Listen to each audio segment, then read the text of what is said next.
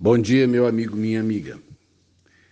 Minha memória vai ficando mais difícil para as coisas novas.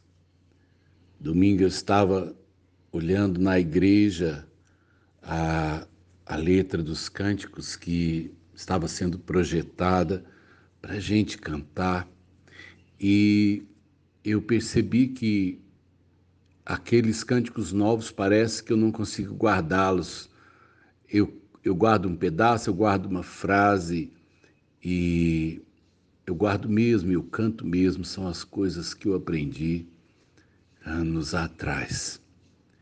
E eu hoje entendo meu pai, meu pai cantava os hinos, ele assoviava, ele cantava às vezes com a voz já oscilante e falhando mas era o que a memória ficou. E nós vamos passar pelos mesmos passos, né?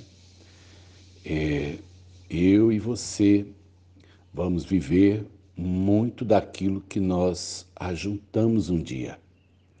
Porque talvez dali um tempo, quando eu estiver num outro contexto, não sei a idade da, né, daquele que me escuta, numa manhã como essa, é, eu tive um tempo em que a memória esteve novinha, as células estavam com toda a capacidade e eu guardei muita coisa útil e inútil. E o que foi inútil hoje não tem como apagar, como a gente às vezes faz com os arquivos do celular.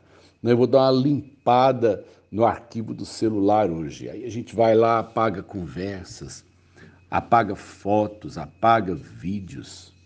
Mas sabe de uma coisa? O que marcou a nossa vida, principalmente quando a memória estava boa, isso é, não vai mudar. Por isso que eles dizem que o idoso ele vive do passado. Não é porque o passado foi bom, porque o passado é o que ele lembra. Eu às vezes tem que fazer um exercício enorme para saber é, o que eu fiz no dia de ontem. Mas talvez eu tenha facilidade de lembrar as coisas que eu fiz né, nos anos 80, nos anos 90.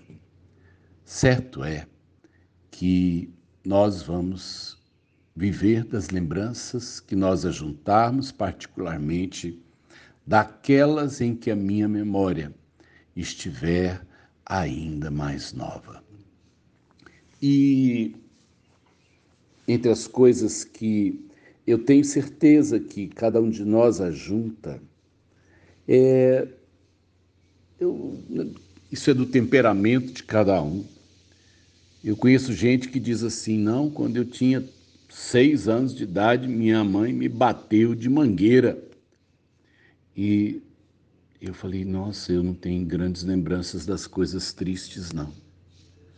É, minha mãe esquentava a gente. Minha mãe seguramente estaria denunciada no conselho tutelar, nessa visão moderna de que pais não podem disciplinar seus filhos.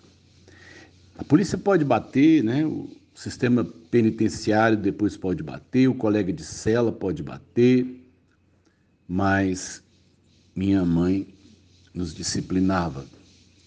Mas o que sobrou desse tempo de disciplina foram as coisas que eu aprendi, foram as coisas que eu cresci, e uma gratidão enorme pela mãe que tive e que cuidava de acertar meu passo e meu caminho. Ficou na minha memória muitas coisas boas. Eu tenho coisas ruins que eu não posso apagar. Eu tive alguns anos na minha vida que eu chorei, que eu amarguei. Mas eles estão na minha memória como uma cicatriz que me lembra todo o tempo que um dia aquele lugar foi profundamente ferido e foi graciosamente sarado. Eu gostaria de ter mais espaço para memórias, porque tem tanta coisa boa acontecendo nos dias de hoje.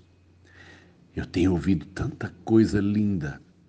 Eu tenho conhecido tanta gente preciosa, eu tenho vivido tanta coisa preciosa e que, na verdade, vai ficando no esquecimento, porque à medida que eu caminho para a velhice e para o fim, é o que eu vivi mesmo lá atrás.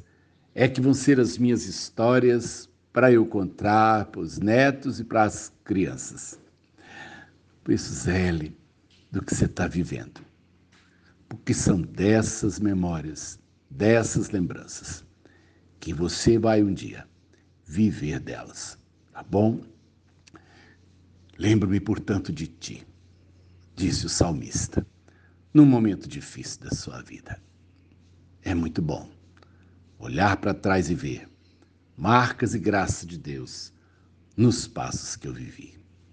Que hoje seja um precioso dia de marcas na sua vida e na sua história. Sérgio de Oliveira Campos, pastor da Igreja Metodista, Goiânia Leste, Graça e Paz.